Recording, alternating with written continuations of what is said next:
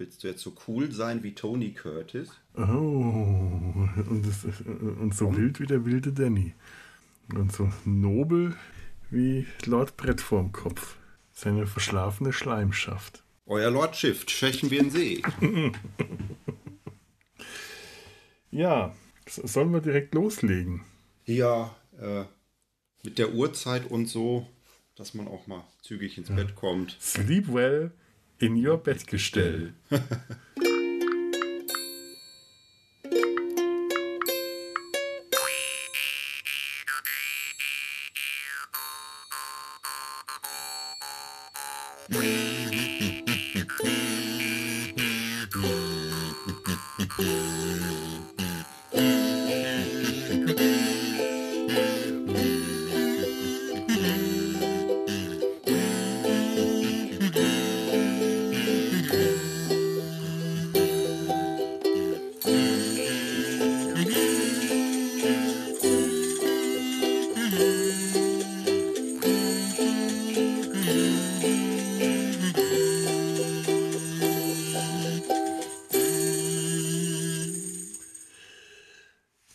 herzlich willkommen im Sumpf, im Sumpf des Verbrechens, im Sumpf des Verbrechens an der deutschen Sprache. Hallo Lars. Hallo Velo. eure, eure, eure Lordschaft, euer, eure tief verschleimte Lordschaft. Ich grüße euch, Meister der Mütze. Gut, dass du mich äh, so begrüßt und ich jetzt hier der Lord bin, weil der Lord äh, feuert ja dann nicht zurück. Ah, der ja. Lord ist ja höflich. Der Lord ist höflich, ich könnte, das stimmt. Ich könnte aber sagen, ein Doppelprotz bist du. ich fühle mich heute auch sehr doppelprotzig. Ich, ich, ich podcaste heute ultra cool mit Sonnenbrille. Weil, ähm, aus Gründen. Ich habe nämlich meine Brille verloren und muss, ja. bis die neue da ist, weil ich auch schon die Ersatzbrille lange verloren habe, mit, äh, mit Sehstärken-Sonnenbrille äh, Dinge tun, die ich. Das, das macht alles ein bisschen schwierig momentan. Aber du hast ja sowieso so ein Gesicht zum Eier abschrecken. Natürlich. Oh Gott, das ist auch wieder aus den zwei, oder?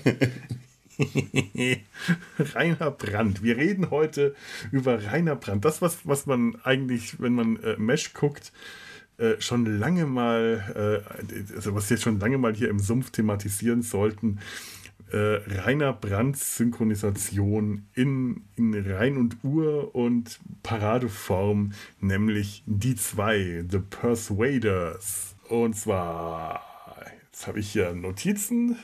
Sind, jetzt muss ich die richtige Entfernung finden, weil ich ja auch eigentlich ganz eine neue Brille brauche. Ich kann mit der Brille das auch nicht wirklich sehen. Oh, das ist so ekelhaft. Ich bin heute, schau mal, schau mal, wie, wie passend ich gekleidet bin. Schöne Frauen trage ich heute. Mhm. Mhm. Ist das jemand äh, Bekanntes? Nö, ich habe so ein Comic-Hawaii-Hemd mit, mit schönen Frauen. Das passt auch zu der Serie, weil da viele schöne Frauen vorkommen, denn es sind zwei sehr begehrte äh, Männer spielen die Hauptrolle, die die Damenwelt beglücken. Aber auch schon so ein bisschen, ja gut, der eine ist so ein bisschen aus seiner Hochzeit schon raus. Die wirken eigentlich beide. Ja, aber der eine hat, der andere hat zumindest äh, rein schauspielerisch ja noch das Größte vor sich. Ja, nun, aber äh, das, das ist jetzt nicht so, dass da das Größte, äh, dass, dass, dass das so gewaltig ist. Der wird da nicht jünger dadurch, dass, dass Roger Moore später noch James Bond gespielt hat. Der war ja auch dann älter als äh, Sean Connery, Connery, der sich ja. schon für zu alt gefühlt hat. Ah, hallo. Ich meine, Roger Moore hatte vorher Simon Templar gespielt, The Saint, und da war der, dadurch war der eigentlich ähm, im britischen Fernsehen so bekannt. Und da habe ich mir hin und wieder auch mal ein paar Folgen angeschaut. Da war der deutlich jünger und wirkte in dieser Rolle des ähm, Geheimagenten, äh, Detektiv etwas überzeugender. Der ist auch hier in, in den Persuaders er schon auch nicht mehr ganz so jung. Nee. Der wirkte auch schon etwas faltig. Aber The Saint habe ich, hab ich tatsächlich nie gesehen. Ich, ich, ich habe viele Folgen. britische Serien nie gesehen. Ich wollte mir das immer mal anschauen. Ähm, vielleicht mache ich das jetzt mal, nachdem ich jetzt so lange, weil man die zwei kann man sich nur auf Deutsch anschauen. Das geht irgendwie nicht anders. Ich wollte es nochmal vergleichen, aber ich habe es jetzt zeitlich nicht mehr geschafft. Ich habe auch nicht alle Folgen geschafft. Ich habe, glaube ich, gut die Hälfte. Oh. Irgendwie vielleicht 13 Folgen oder sowas. Du hast ja alle nochmal gesehen. Ich habe alles durchgeschaut. Ich, das war mein Betthupfer in letzter Zeit. Äh, abends nochmal eine Folge, die, die zwei. Was zur äh, Folge hat, ich habe zwar alle Folgen gesehen, manche auch mehrfach, aber manche nur halb, weil ich dann eingeschlafen bin. Und viel wirft man dann auch durcheinander. Das ist mir jetzt auch beim oh Rewatch Gott, ja. dann aufgefallen. Ach, das war in der Folge. Ich dachte, das wäre in einer ganz anderen Folge gewesen. Ja, ja, ja. ich das auch. Ich, ich habe irgendwo eine, eine, eine, versucht, eine Statistik zu machen. Ich weiß nicht, ob du das ah, Du auch? Ich auch. Zeig mal, hast du die auch? Dann kannst halt sie mal in die Kamera. Ja, meine sieht jetzt nicht so. Wir. Ja, meine sieht jetzt nicht so. Also ich habe äh, quasi aufgeschrieben, mhm. so äh, kurze Inhaltsangabe, eine Zeile immer nur und mir dann rot markiert, äh, was die Dinge sind, die sich ständig wiederholen. Also ich habe hier eine Strichliste mit mehreren Spalten und Kreuzchen und da habe ich mir notiert, äh, äh, wie viele Folgen in Großbritannien, wie viele außerhalb hm. in, in Europa spielen in wie vielen Folgen Tony Curtis braune und in wie viele er graue Haare hat und in wie vielen sie unnatürlich gebräunten Tang haben und in wie vielen Folgen sie blass sind. Ja gut, dann ist meine Liste ist dann ganz anders. Meine sind ja. nämlich, welche, welche Storyteile sich ständig wiederholen. Stories lehne ich ab. Inhalte, Inhalte tangieren mich nur in der Peripherie. Wir müssen, wir müssen das nochmal aufgreifen, glaube ich. Also es geht natürlich ja. um Tony Curtis und Roger Moore, ja, die ja. den äh, britischen Lord äh, Brett Sinclair, oder warte, ich habe auch den ganzen Namen aufgeschrieben. Hast du auch den ganzen Namen Nein, aufgeschrieben? ich habe nur Brett Sinclair. Äh, steif wie Brett vom Kopf Lord Sinclair. Ja, wo ist es? Euer Lord ah, Siegelverkleber. Äh, Brett Rupert John George Robert Andrew Sinclair, 15th Earl of Marnock.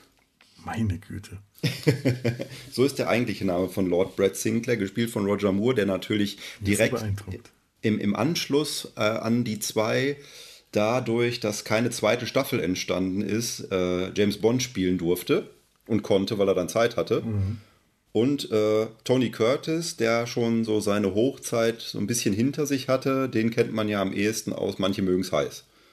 Ich habe auch gerade überlegt, woher ich den sonst noch kenne. Und ich kenne ihn eigentlich nicht sonst woher. Also ich kenne ihn wahrscheinlich. Ich habe ihn in so vielen Filmen garantiert irgendwann mal gesehen. Aber mir ist jetzt wirklich nur Some Like It Hot eingefallen. Und das ist schon ein ganzes Stück her. Und dann ist mir noch ein Film mit ähm, Walter Matthau eingefallen. So eine Gangsterkomödie, wo, äh, wo sich Walter Matthau irgendwie so ein kleiner Buchhalter um ein Mädchen kümmern muss und Tony Curtis, eine Gangsterkomödie, weiß ich gar nicht, der spielt irgend so einen Straßengangsterboss, äh, der Walter Matthau einschüchtert und dann mhm. weiß ich ihn eigentlich nur noch aus Mord im Spiegel und da war er schon ziemlich alt.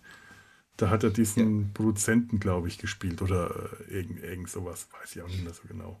Ich, ich habe noch einen Film mit ihm in meinem äh, DVD-Schrank seit ich will jetzt nicht sagen einem Jahrzehnt oder so, aber doch schon sehr lange ungeguckt. Den habe ich irgendwann mal von meinem äh, Kollegen Herrn Dudder, mit dem ich die Lauschzwiebel den Podcast mache, zum Geburtstag geschenkt bekommen. Und der Film heißt Reptile Man. Mhm. Da spielt er einen äh, alt, gealterten Schauspieler, der halt als Superheldendarsteller irgendwann mal berühmt war. Ich glaube, das ist so ein bisschen Anspielung auch auf Adam West und Batman und so. Ja, ja, an Adam West habe ich auch, äh, äh Batman habe ich auch denken müssen. Wenn Roger Moore, wenn äh, äh, Lord Brett vorm Kopf in der Disco mit den jungen äh, Studenten und Studenten, vor allem mit den jungen Studentinnen tanzt, dann wirkt er auch steif wie ein Brett und, und hat ungefähr die Eleganz von Batman, der den Batusi tanzt. Ja, genau. Das kommt aber ich, nicht allzu häufig vor. Hm? Ich, äh, erst, erst, trinken wir was. Wir erheben unsere Gläschen zum Wohle unserer Bläschen. Prost.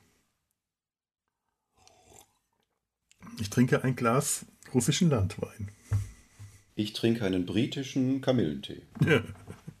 Das ist der mieseste Kaffee, den ich je in meinem Leben getrunken habe. Das ist kein Kaffee, das ist Abwaschwasser. Oh, Entschuldigung, dann ist es wiederum sehr gehaltvoll. Ich habe das so befürchtet, dass wir jetzt die ganze Folge über ein Zitat nach dem naja, anderen raushauen. Es, es sind bloß zwei äh, mit dem Computer geschriebene A4-Seiten, die hier. Ach, na dann, na dann. Ich habe von auf dieser Seite mit den Filmzitaten, wie viele waren es? 423 oder so? ich habe mir das alles durchgelesen. Das ist großartige Lektüre. Ich ahne Entsetzliches.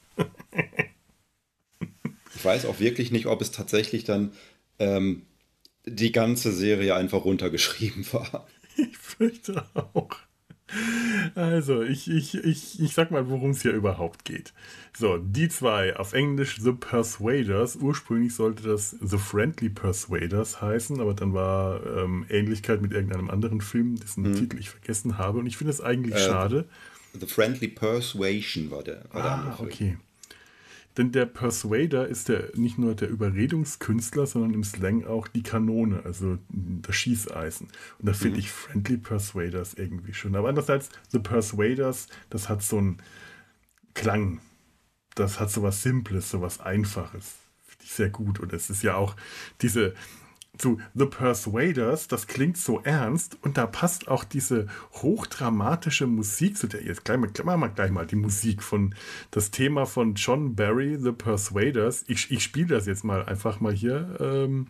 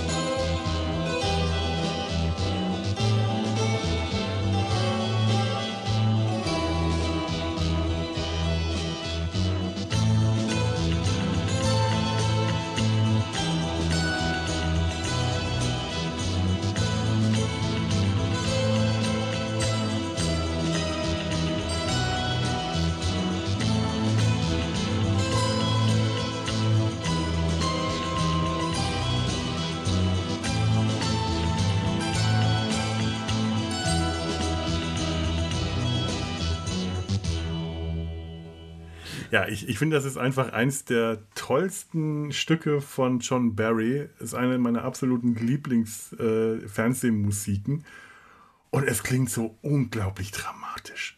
Das ist so ein richtig schweres, schwerer Drama, tragische Drama-Filmmusik. Das zu dieser äh, Komödienserie, die ja auch im Original eine Komödie war, nicht nur durch die Schnotter-Synchro von, von Rainer Brandt erst dazu wurde, sondern das ist das passt überhaupt nicht zusammen und das, das ist so ein toller Kontrast, finde ich. Guck, jetzt muss ich mich schon wieder, äh, jetzt muss ich mich schon, schon wieder beichten. Äh, ich mag die Musik nicht. Macht nichts. Dafür zum, mag zum einen, so genau deswegen, was du da sagst, weil ich finde, sie passt halt nicht zur Serie, weil du was völlig anderes erwartest, Stimmt. wenn du diese Musik hörst. Und das andere ist, glaube ich, ziemlich persönlich. Ich meine, es war irgendwann mal, dass ich die DVD geguckt habe, als ich irgendeine Hausarbeit gemacht habe. Und dann ist er halt zurück ins Titelmenü gesprungen. Und ich war aber so emsig Bienchen, dass ich ähm, äh, jetzt nicht Halt machen wollte und dann in Dauerrotation diese Musik im Hintergrund lief. Oh. Und seitdem kann ich sie nicht mehr hören.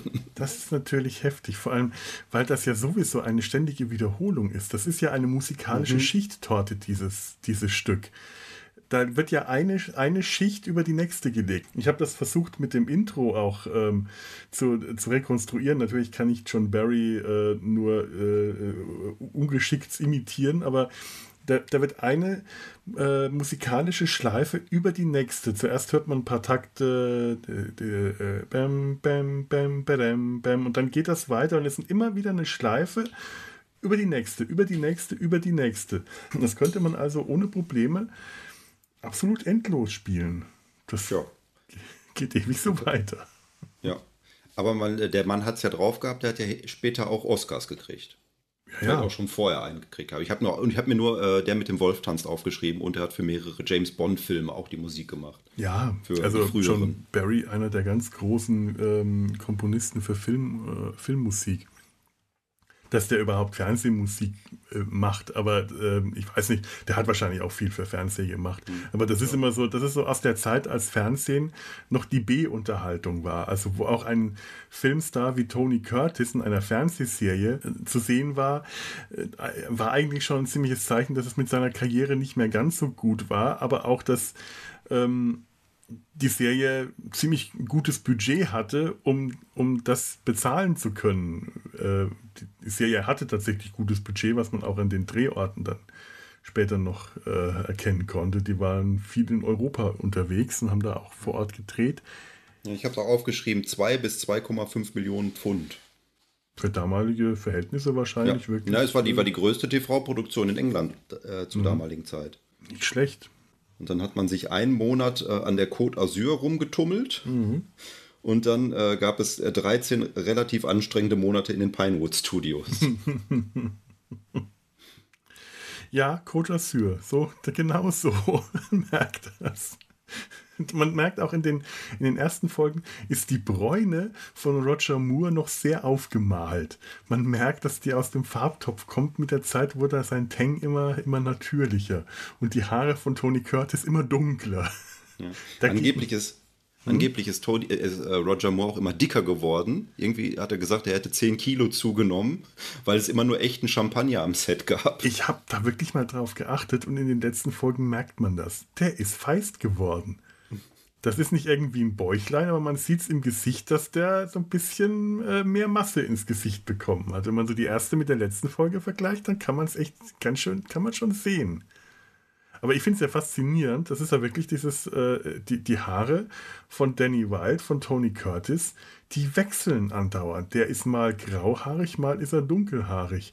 Und jedes Mal, wenn sie äh, äh, an der Côte d'Azur sind, in Südeuropa, in Spanien oder in Südfrankreich oder in Italien, dann hat der dunkle Haare. Ist dir das schon aufgefallen? Das hat er nie in England oder in Nordeuropa. Ich weiß, dass mir halt aufgefallen ist, dass er die grauen Haare hat. Dass das wechselt, ist mir eigentlich nicht aufgefallen. Ich mag aber auch die Folgen, wo sie an der Côte d'Azur sind und in Rom und wo auch immer, mag ich auch weniger als die Folgen, wo sie in England sind. Und da unterscheiden wir uns auch wieder, denn ja. genau das sind meine Lieblingsfolgen. Das gibt mir so ein Urlaubsflair. Das ist so das Fernweh, das mich da packt. Vor allem, wenn es Gegenden sind, die ich kenne, wenn es in Italien oder so spielt, dann, dann äh, fühle ich mich sofort an, ähm, an, an Kinderurlaube oder äh, Studienfahrten oder äh, in Spanien oder so. Das, das, das, da kommen sofort alles, äh, alle Erinnerungen hoch und ich fühle mich sofort wohl, wenn das in Rom spielt. Das ist zweimal in Rom und die Aufnahmen, diese zwei Folgen, die in Rom spielen, auch nur kurz. Und die Aufnahmen in der Stadt, die sie da gemacht haben, sind beide mal dieselben. Die haben sie einfach wiederverwendet. Mhm. Aber ich fühle mich sofort wieder wie zu Hause. Da kommt, ich war so oft in Rom während dem Studium, dass das sofort ähm, äh, Erinnerungen weckt und die Veränderungen, der, in der, die in der Stadt vor sich gegangen sind, von den 70ern zu den 90ern, sind so gewaltig tatsächlich nicht, außer dass ums Kolosseum herum damals Straßenverkehr in den 70ern waren und als ich da war, war das schon eine Fußgängerzone. Und ja, das nur so nebenbei, weil so viel sehen wir leider nicht aus Rom. Da, da finde ich, find ich schade. Ich hätte ich gerne mehr gehabt. Aber ich lese jetzt mal kurz die, die, die Inhaltsangabe vor, die ich aufgeschrieben habe, dass ich das auch mache, dass sich die Sonnenbrille endlich mal lohnt, was ich wenn ich hier schon aufschreiben muss, äh, vorlesen muss. Die zwei, The Persuaders, ist eine britische Krimikomödienserie um zwei schwerreiche Lebemänner, den immer etwas brettsteifen britischen Aristokraten Brett Sinclair Roger Moore und den locker flockigen amerikanischen Ölmulti, den wilden Danny Wilde, gespielt von Tony Curtis, die aus ihrem jeweiligen beschaulichen Chatset-Leben gerissen wurden, um gemeinsam rasant und mit lockeren Fäusten und lockerer Zunge Verbrecher zu jagen. Auch wenn die zwei gerade mal nicht für den pensionierten Stinkstiebelrichter Fulton, der sie ursprünglich mit einem gemeinen kleinen Trick dazu gebracht hat, sich als gleich ungleiches Team zusammenzutun ungelöste Fälle aus einer langen Karriere aufklären, sind sie weiter als dickste Freunde nicht nur in Großbritannien, sondern in ganz Europa besonders gerne mal im sonnigen Mittelmeerraum zugange und geraten dortens wie Hirtens gerne mal, sei es geplant, sei es zufällig, in neue Abenteuer. Und das Schöne ist, diese ganze Einladung hätte ich, äh, hätte ich mir jetzt sparen können, weil wir das alles schon vorher erzählt haben. ja, aber schön, dass du auch äh, Richter Fulton erwähnt hast. Ja. Ähm, das ist ja auch so, diese, diese erste Folge präsentiert einem die Prämisse der Serie. Das sind jetzt diese zwei ungleichen Typen, die werden zusammengefügt von diesem Richter und dann kriegen die von dem immer Aufträge. Und das vergisst die Serie dann relativ schnell sofort auch wieder. Es sind wirklich nicht viele. die, es sind elf, elf von äh, 24. Ich hatte, hat, das hat die auch aufgeschrieben.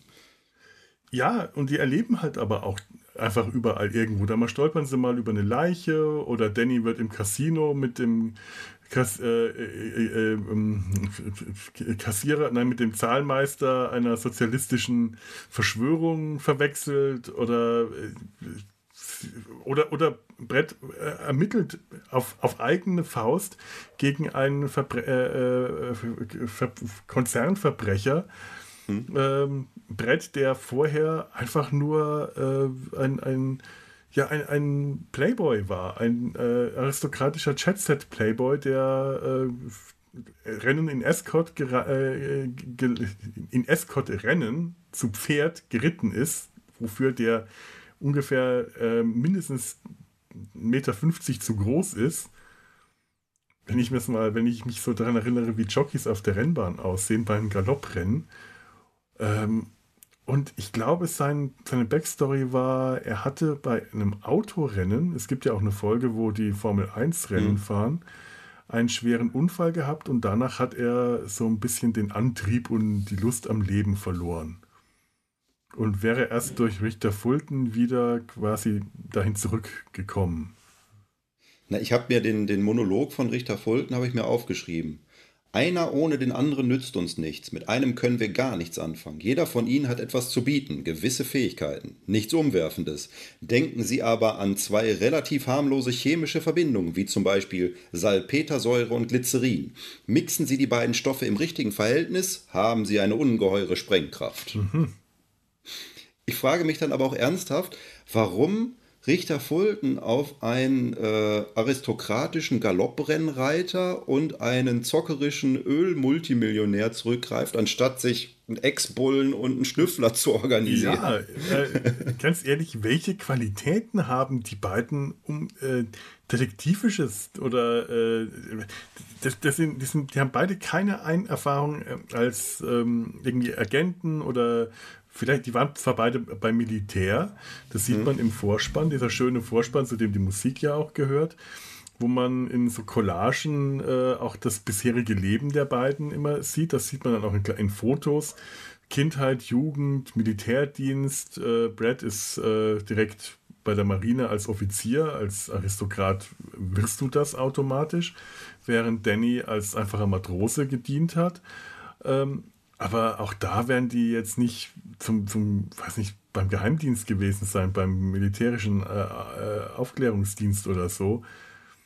Ähm, und dass die halt, die können sich gut prügeln. Das ist tatsächlich das Einzige, was die irgendwie auszeichnet. Dass sie schnelle Autos haben, dass sie schnell fahren können und dass sie sich gut prügeln können.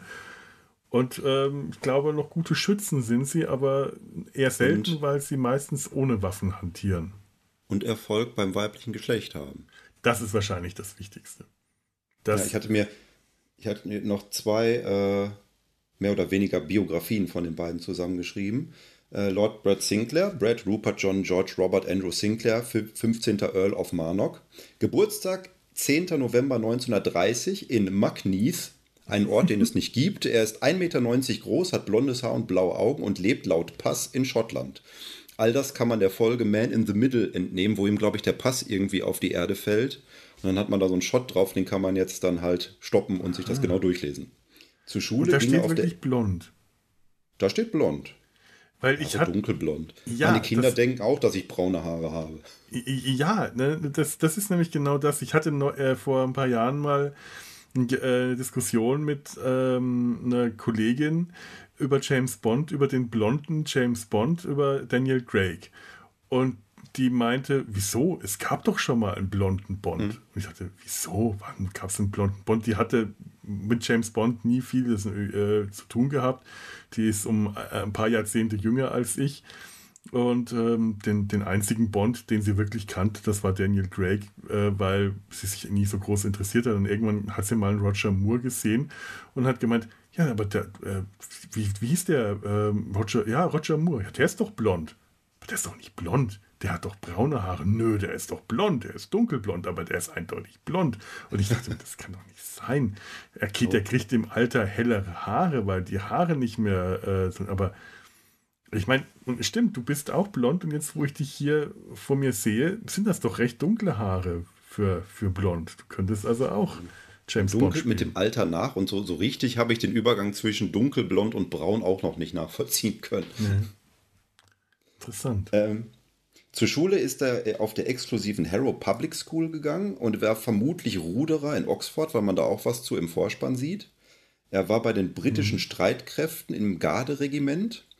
Er ist Adliger mit ererbtem Titel und als Lord Mitglied des britischen Oberhauses, was ihn, ähm. glaube ich, auch äh, dann dadurch mit zum Politiker auch macht.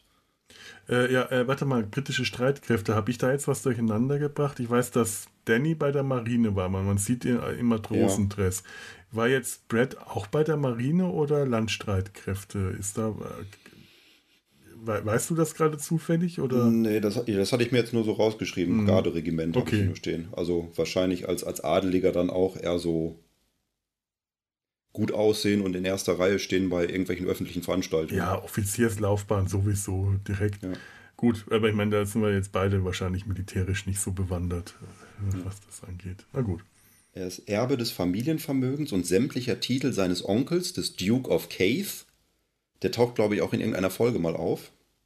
Äh, er hat mehrere mhm. Häuser und Schlösser natürlich von denen er auch öfter nichts weiß und sie dann durch Zufall besucht und dann findet er heraus, dass da irgendwelche Machenschaften vonstatten gehen. Natürlich macht ihn das Ganze finanziell unabhängig. Er ist sehr dem Vaterland verbunden als Aristokrat und kann sieben Sprachen sprechen und wie Richter Fulton sagt, um in sieben Sprachen Drinks zu bestellen. Dann hatten wir schon sportlich Rennfahrer, Galopprennreiter, modisch exklusives Erscheinungsbild. Ja, weil Roger Moore seine äh, die Klamotten für Brad selber, selber entworfen hat. Mhm. Steht zumindest im Abspann. Finde ich immer sehr spannend.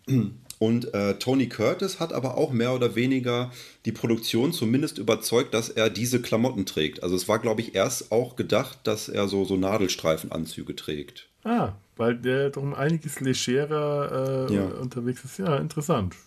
Ja, und der, äh, Tony Curtis meinte dann auch, aber man sieht ihn ja nie irgendwas Business-Technisches machen. Es stimmt.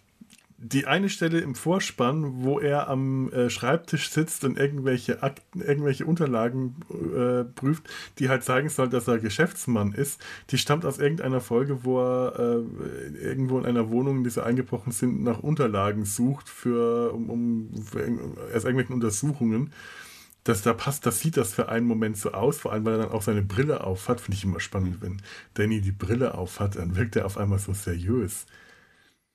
Aber ähm, ja, das ist so eine Brille, die heute wieder modern wäre.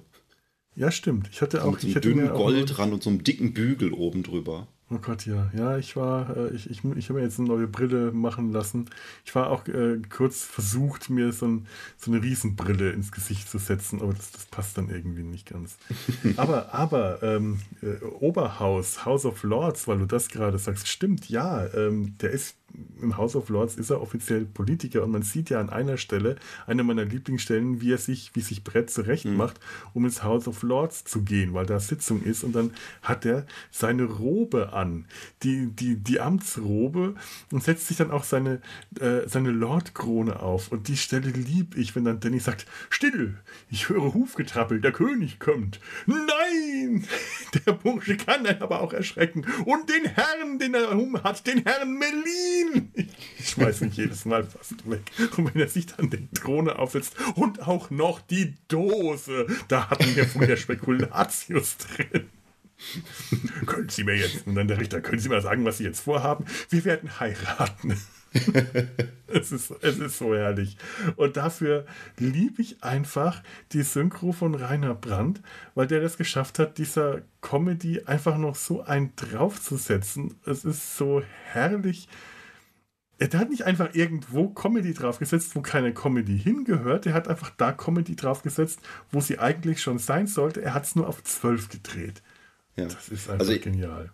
Ich hatte das ja vorher auch gehört, dass es halt diese Synchronisation gibt und dass die halt viel alberner ist als das Original. Und ich hatte dann erstmal immer im Kopf, dass das im Original auch eine richtig ernste Serie dann mhm. sein müsste und die haben das dann halt als Comedy verkauft. Sowas gab es ja auch. Es gibt, glaube ich, Bud Spencer und Terence Hill Filme, die im Prinzip äh, dann nochmal synchronisiert wurden in einer albernen Version, obwohl ja. es eigentlich bierernste Filme sind.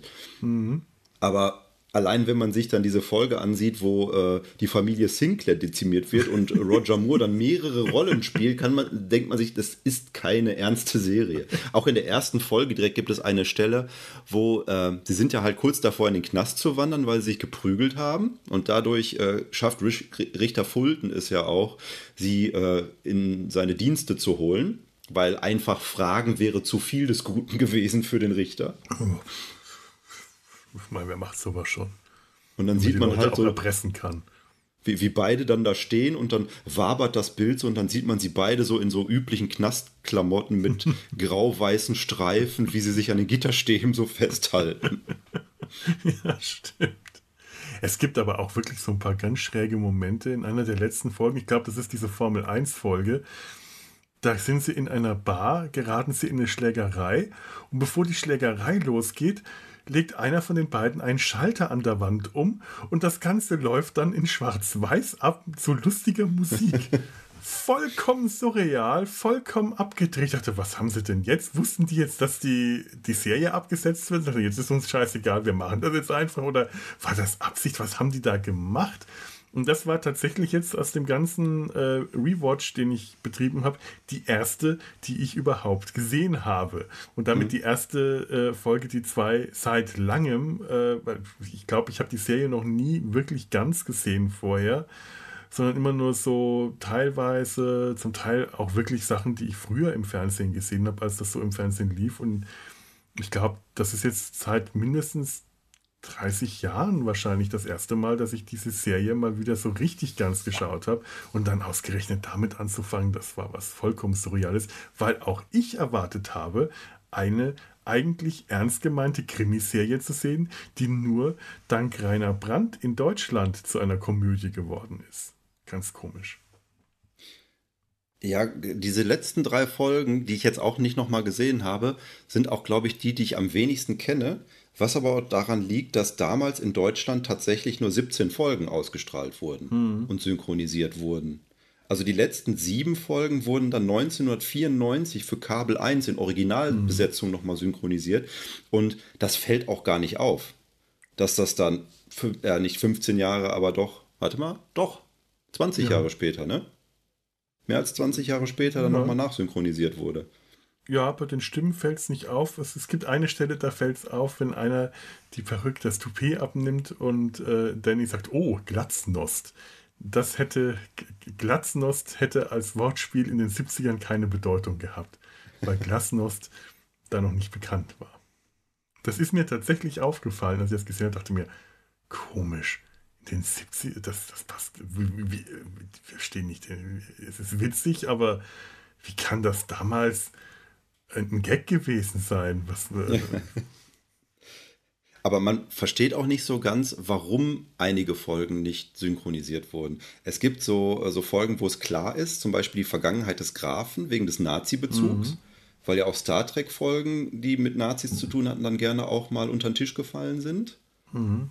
Patrick Troughton habe ich gestern ja. erst wieder gesehen als äh, alter Nazi-Graf, als französischer Nazi-Graf, der äh, als Kollaborateur ähm, eigentlich nur den, der darauf aus ist, der hat damals den, ähm, der damals während der Besatzung ähm, Frankreich äh, an die Nazis verraten hat und nun versucht, irgendeinen einen, äh, einen eisernen Adler wiederzubekommen, auf dem der Beweis steht, auf dem eingraviert ist, mit Unterschrift von Adolf Hitler, dass er es war, der äh, den Nazis geholfen hat und äh, er, er, versucht diesen Adler zu bekommen, gleichzeitig um ihn zu vernichten, aber um ihn auch aufzuheben, weil äh, das ist eine ganz komische Geschichte.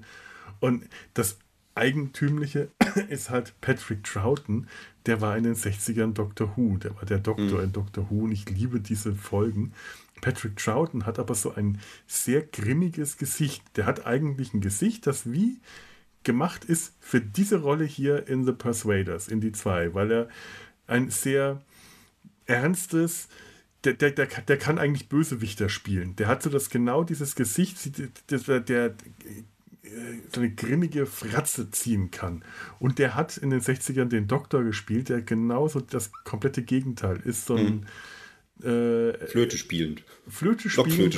Kosmischer Hobo, genau. Und ähm, das faszinierend. Ich, hab, ich, ich bin so dran gewöhnt, den äh, als den Doktor zu kennen, dass wenn ich den mal, was selten vorkommt, in irgendeiner alten britischen Produktion in einer anderen Rolle sehe, in der Doktor und das liebe Vieh spielt er einen Landstreicher mit einem äh, riesigen Bart, dass das ganz seltsam für mich ist. Ich meine, der spielt in Das Omen, so einem bierernsten Horrorfilm, mhm. der auch sehr berühmt ist, spielt er auch einen Pfarrer. Ja. Was dann auch eine sehr, sehr ernste Rolle ist.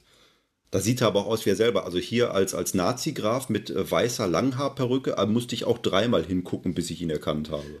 Ich hätte es auch nicht gemerkt, wenn du es mir nicht gesagt hättest. Und, und der war auch so komisch grau geschminkt zwischendurch. Ja, ganz eigenartig. Der wirkte die ganze Zeit krank und dann hatte äh, der scheinbar auch noch ein entzündetes Auge, was auch noch zusätzlich ganz komisch gewirkt hat. Also es war unangenehm, direkt dem zuzuschauen, weil man äh, dachte, oh Gott, äh, wie viele Jahre vor seinem Tod ist das jetzt eigentlich gerade? Der ist ja relativ früh gestorben. Noch ein paar Jahre, es war noch ein paar Jahre hin, der ist erst in den 80ern gestorben, aber das, da wirkte der eigentlich schon ziemlich hinüber, was das Make-up und eine Augenentzündung halt so machen können. Wahnsinn. Ja.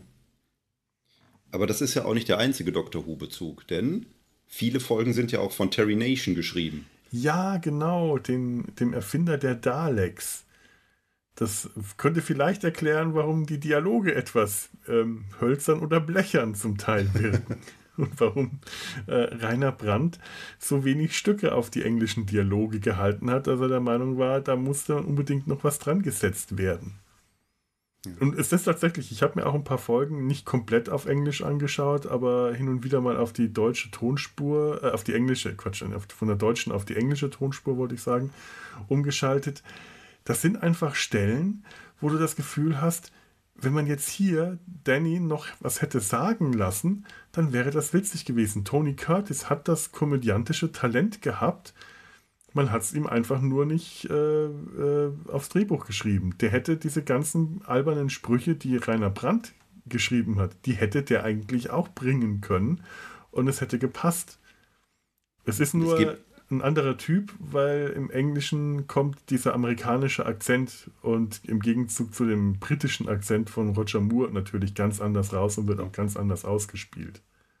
Es gibt ja auch das Gerücht, dass, äh, wenn es eine zweite Staffel gegeben hätte, Tony Curtis gerne gesehen hätte, dass Rainer Brandt die Texte dafür geschrieben äh, hätte. Das äh, ich glaube nicht, dass da irgendwas Wahres dran ist. Also insofern kann es stimmen, weil Tony Curtis wirklich Deutsch gesprochen hat. Der, ähm, beziehungsweise ähm, er ist als Sohn ähm, ungarischer jüdischer Einwanderer in New York, in Brooklyn aufge oder in der Bronx, äh, weiß ich gar nicht, aufgewachsen und hat Jiddisch gesprochen und mhm. hat dadurch dann auch äh, hat dadurch auch Deutsch gesprochen und verstanden.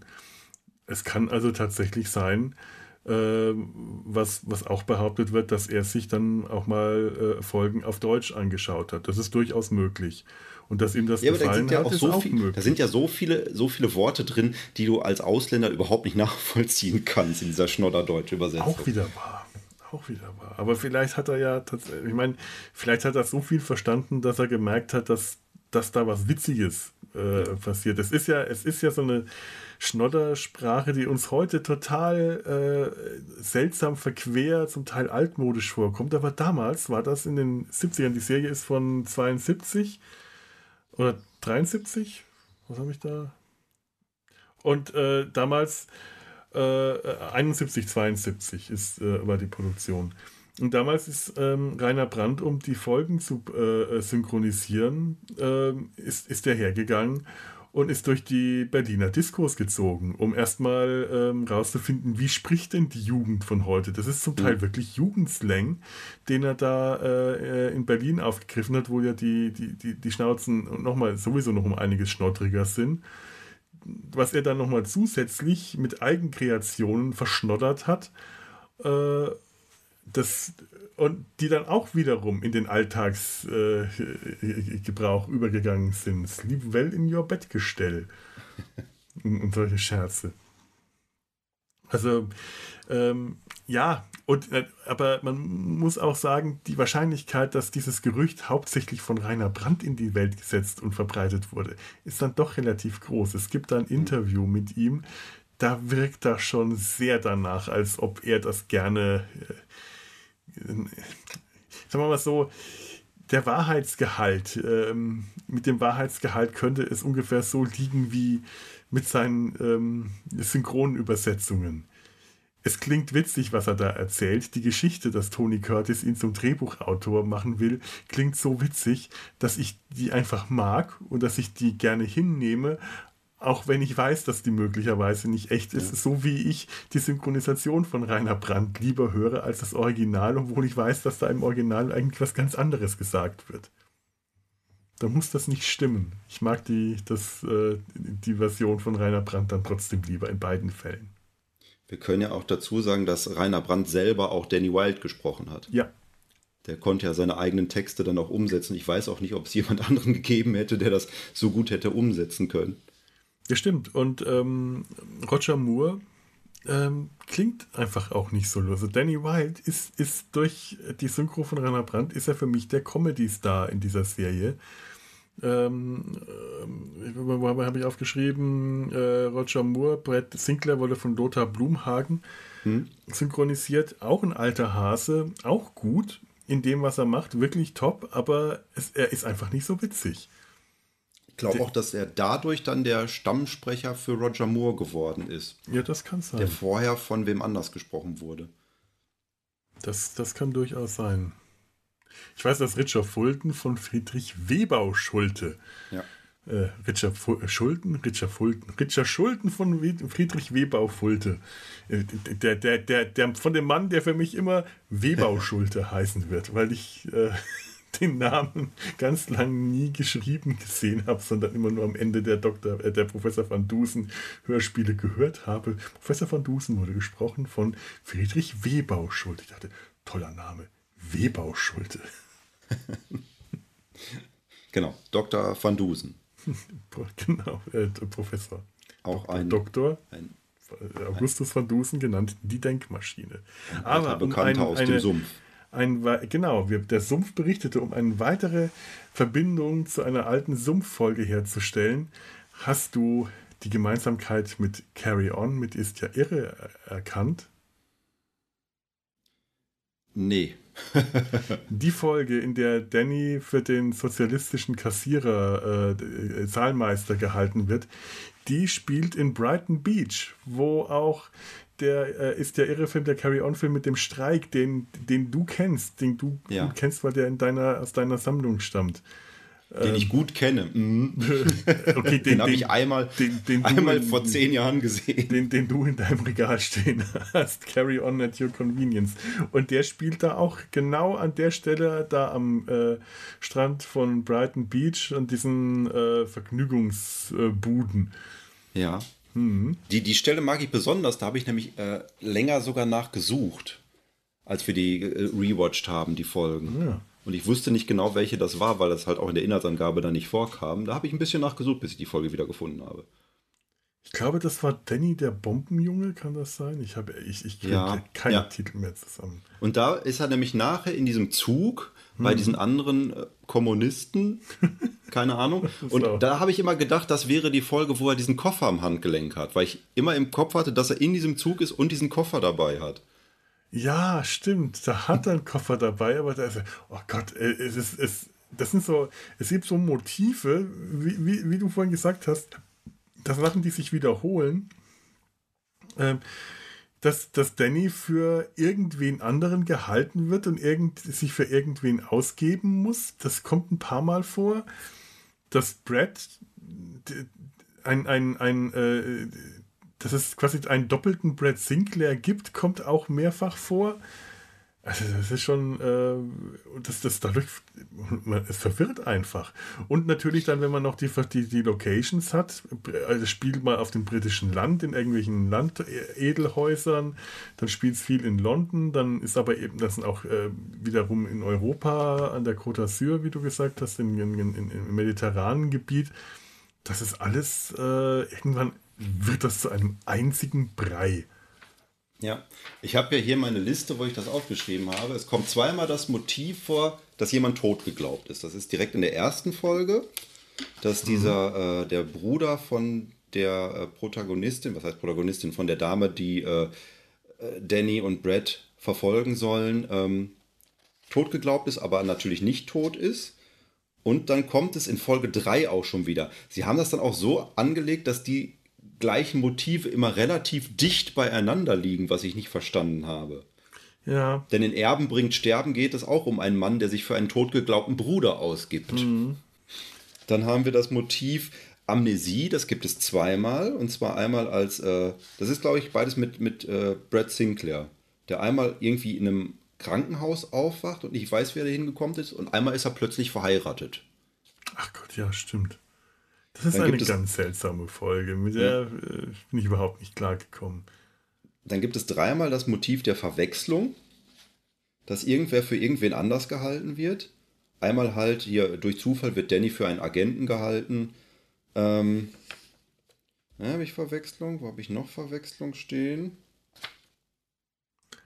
Ich mag ja, wenn Danny, ich mag die Folge, in der Danny sich als Brett ausgeben muss. Ja, genau. Als Lord Sinclair auf die Auktion geht. Eine Mumie kauft. Und äh, Brett kommt hinterher und gibt sich dann als Danny aus. Und da ist dann so der Moment, da ist es besser, sich im Original anzuschauen, weil Danny, der versucht, den britischen Akzent hinzubekommen äh, und äh, Brad, der dann einen amerikanischen Akzent hinbekommt, also versucht zu imitieren, aber keine Ahnung hat, was er da eigentlich sagt und irgendeine ganz grausliche Südstaaten-Variante äh, äh, hinlegt und äh, Danny ihn dann fragt, was sollte das eigentlich gerade darstellen? Äh, Scarlett O'Hara?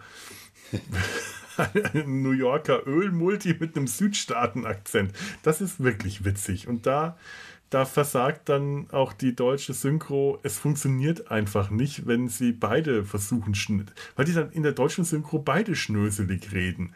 Dann, mhm. äh, wenn, wenn, wenn, wenn Brett dann in der deutschen Synchro schnottrig geredet hätte, das tut er aber nicht. Das, da haben sie scheinbar nicht verstanden, wo da der Gag ist oder haben den eigenen Gag äh, als zu zu wichtig empfunden. Ja, das ist auch eine Folge, die meine Frau und ich beim Rewatch, wo wir uns auch angeguckt haben und gedacht haben, kannst du dich an irgendwas davon erinnern?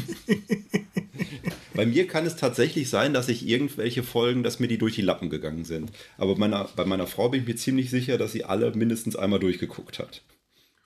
Tapfer. Das ist mutig. Also, ja Gott, es sind, es sind ja auch. Ja, die Box gehört ja auch ihr. Die hat sie mit in die Ehe gebracht. Ja, dann, ja, dann. Ihre Mitgift gewissermaßen. Das ist nicht, also, dass bitte. ich die gekauft hätte. Sie liebt auch diese DVD-Box. Ich, ich wäre ja dafür, das Ganze mal aufzupimpen auf eine Blu-ray-Box. Müsst ihr weniger euch, Platz äh, wegnimmt. Gemeinsame Schlafzimmer teilen?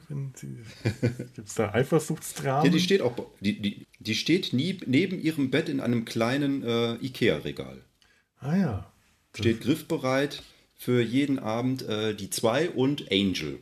Ja, wenigstens neben dem Bett und nicht in der Rille zwischen euch. Das wäre ja, äh, das wäre durchaus äh, bedenklich. Ihr Kommentar zu meinen Karikaturen, die, ähm, wenn ihr das hört, hoffentlich fertig sind, war ja auch, dass äh, Tony Curtis nicht attraktiv genug ist. Aber sie hat den Sinn von Karikaturen noch nicht so richtig verstanden. Und die hat dich geheiratet. Mann, oh Mann. Also. Ah, den mit dem, mit dem Gesicht zum Eier abschrecken hatten wir schon. Äh, gucke, ob wir noch ein Zitat dafür haben. I kotz, and, I kotz and Doppelkotz.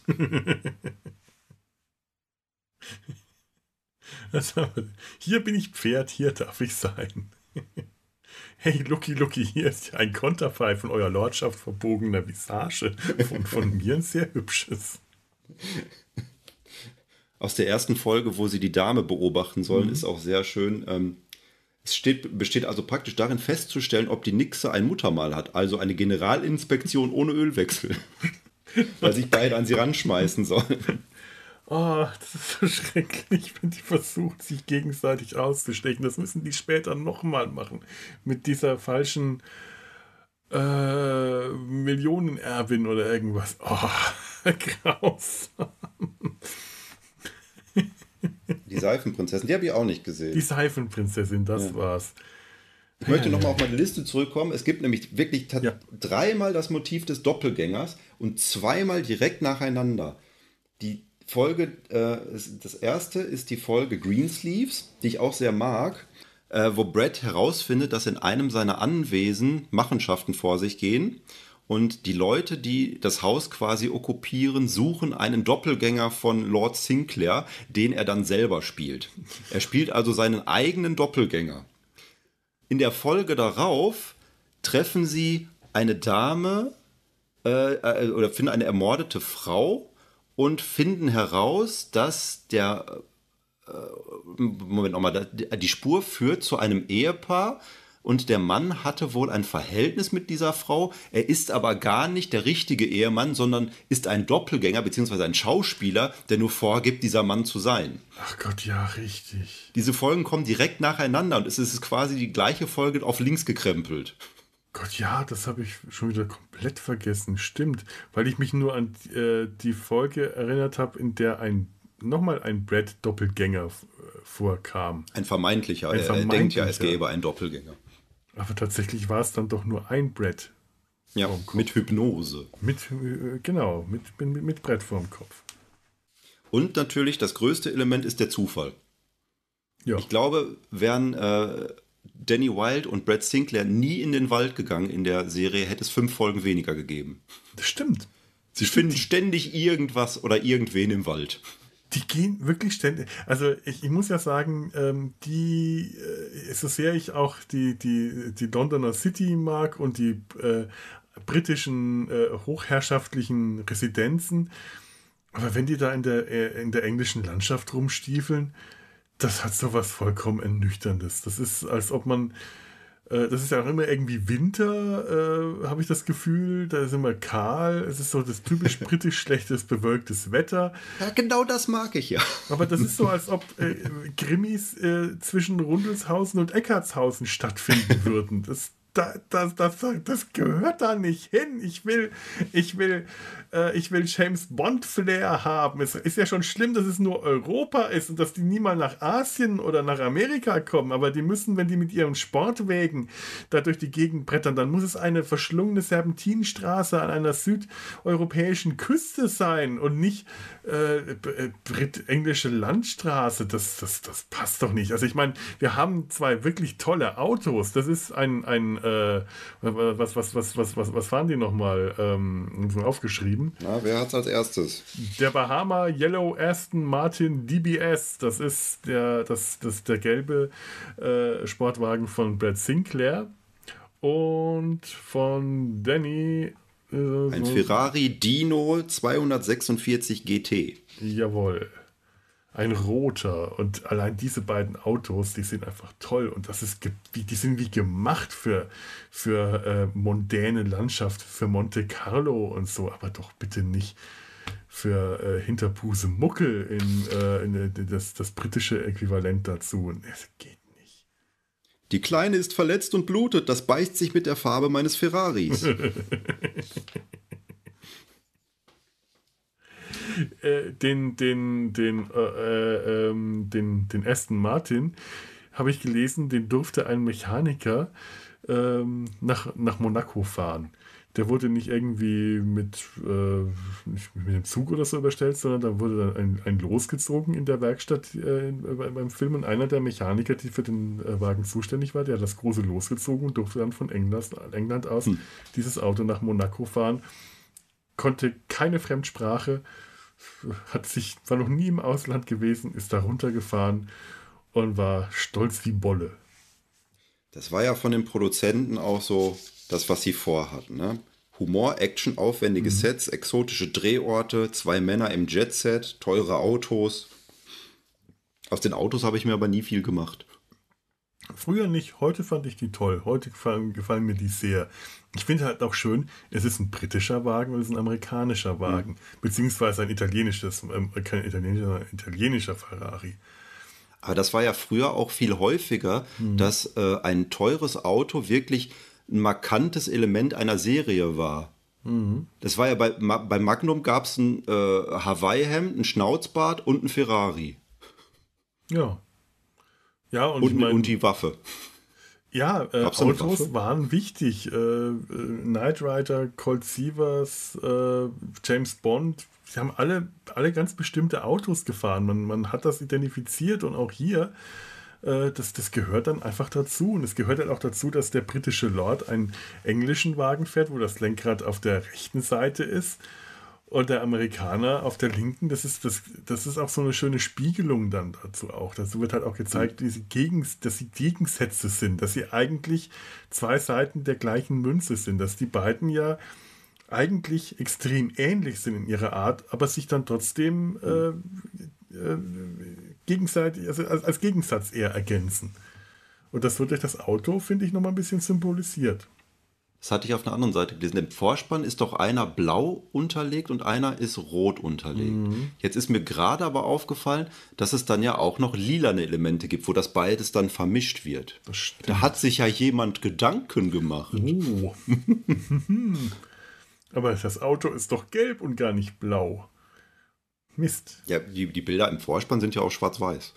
Ja, der Vorspann ist überhaupt schick. Schicke Farben, schickes, schönes 70er-Jahre-Design. Äh, auch der deutsche Schriftzug, die 2 mit dieser verschnörkelten 2, mit dieser verschnörkelten Ziffer. Es gefällt mir sehr gut. Aber Fun Fact: Das Kinderfoto von Roger Moore ist nicht er als Kind, sondern sein Sohn Geoffrey. Ah ja, Weil es äh, kein vernünftiges Foto von ihm als Kind gibt, hat weil er er zu hässlich war als Kind. weil er ein hässliches Kind war. Nein, also, okay, interessant. Also Roger Moore hat keine Probleme damit gehabt, Kinderfotos von seinem Kind äh, in der Öffentlichkeit zu teilen. Soll man ja nicht machen. Manche äh, oder manche machen das auch, Eltern. Kinderfotos. Roger Moore macht das also. So, so. Die Sorte Vater ist der. Also, Jetzt muss ich aber irgendwo einen Anschluss finden. Ich habe auch keinen. Ähm, kommen wir mal zu den, zu den äh, Stunts. Tony Curtis hat, wenn irgendwie möglich war, alle Stunts, ich weiß nicht, ob sie auch die Autostunts, also ob die auch die Autos selber gefahren sind, aber er hat nach Möglichkeit alle Stunts selber gemacht. Und das ist mir wirklich erst irgendwann mal aufgefallen. Normalerweise siehst du ja in Action-Szenen, in Prügelszenen oder so, siehst du ja, wenn das ein Stuntman ist und wenn dann im Umschnitt plötzlich dann der Schauspieler dasteht und so ein bisschen steif in der Gegend rum ist. Bei Roger Moore sieht man das in den James Bond-Filmen sehr, sehr deutlich. Wenn da ein sehr agiler Stuntman irgendwo herumturnt und im Umschnitt siehst du dann den steifen alten Roger Moore, der so die letzte Bewegung dann ausführt und so tut, als ob er das gerade gemacht hätte. Und hier siehst du, dass das Tony Curtis ist. Du siehst bei ganz vielen Action-Szenen, dass es kein Stuntman sein kann, das ist Tony Curtis. Und ich dachte, das kann doch nicht sein. Und der hat das gemacht, der hat das durchgesetzt, dass die äh, Produktionsfirma ihm das erlaubt hat bei so vielen Gelegenheiten wie nur irgendwie möglich. Und das waren ja zum Teil auch dann recht riskante Stunts, wenn er auf irgendeinem Dach rumgeklettert ist. Der hat wahrscheinlich nichts gespürt, weil er die ganze Zeit bekifft war. Ja, das stimmt. Wurde ja vorher noch festgenommen mit zu viel Marihuana im Gepäck. Ja, ja, stimmt. Aber er hat Roger Moore das Rauchen abgewöhnt. Ja, obwohl er selber dann noch drei Jahre weiter geraucht hat. Ja, und nun, anderen Leuten äh, Predigten halten ist immer einfacher, als sie selber einzuhalten. Ja, Aber die hast du- beiden sind ja, Hm? sind ja auch sehr gut miteinander ausgekommen, wobei das Team gesagt hat, dass äh, Tony Curtis wohl etwas schwierig zu handeln war, weil er sehr temperamentvoll war. Ja, ist gut möglich. Ähm, Rainer Brandt behauptet ja, dass die zweite Staffel deswegen nicht zustande kam, weil sich Roger Moore und Tony Curtis nicht verstanden hätten, weil die sich gestritten hätten. Das widerspricht aber, glaube ich, allem, was ich gelesen habe. Bei Ja. mir stand immer nur, dass sie nicht erfolgreich genug war. Ja, das ist auch das, was ich äh, fast überall gelesen habe. Also, Ja, es war, war, wie gesagt, die teuerste englische Produktion, hat dann nicht das, äh, was er eingespielt, kann man nicht sagen, aber es hat nicht den Erfolg gehabt, den man sich vorgestellt hat. Wobei ja nicht nur Deutschland, äh, wo, wo es gut lief und wo es diese Schnodder-Synchro gab, in Frankreich war das, glaube ich, auch so. ja, Kann ich jetzt nicht nachvollziehen, ich kann so gut wie kein Französisch, außer La Petite Aubergine. Je suis le garage, bon vivant. du bist die Garage? Was ist denn ein Bon? Ein Was? bon vivant, ein Lebemann, glaube ich. Du bist ein Garage. Je suis der Garage. Äh, äh, heißt, ich La maison de mes enfants. Avec Toulouse-Lautrec. Aha. Na gut, wenn du das sagst. Oui, oui, oui, mais oui, mais naturel, wie war das? Naturellement. Nat, naturalmente, nein, natural, ähm, ach, verdammt, das ist jetzt ein Zitat, das ich nicht hinkriege. Nat, Naturele, Naturelement, nein. Wie war das nochmal? Er sagt auch irgendwas Französisches. Äh, was sagt denn das? Französisch. Französisch. Das hätte ich mir aufschreiben müssen. Eins meiner Lieblingszitate war auch, das, das ist aber, glaube ich, auch sehr persönlich, wo er sich, glaube ich, irgendwie hinter einer Tür versteckt und äh, Brad findet ihn da und fragt ihn, was machst du da? Ich habe mich verteckt. und dieses verteckt ist genauso, wie mein Sohn das sagen würde. Ich habe mich verteckt. Merseburg, das ist Französisch und heißt vielen Dank. Das habe ich wieder runtergenommen, das war mir zu schwierig.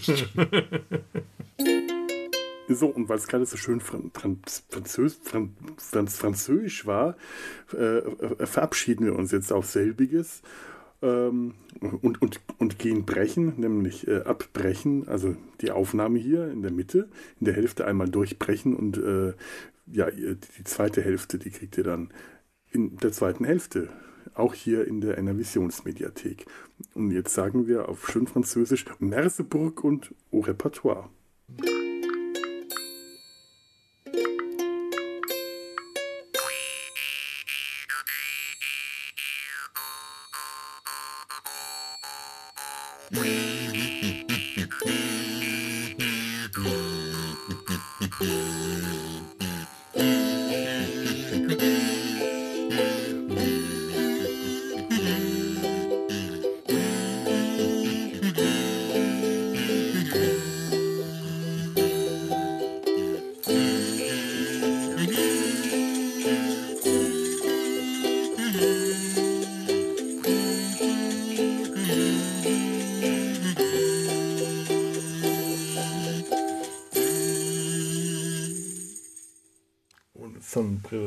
Einmal die Welt so hell.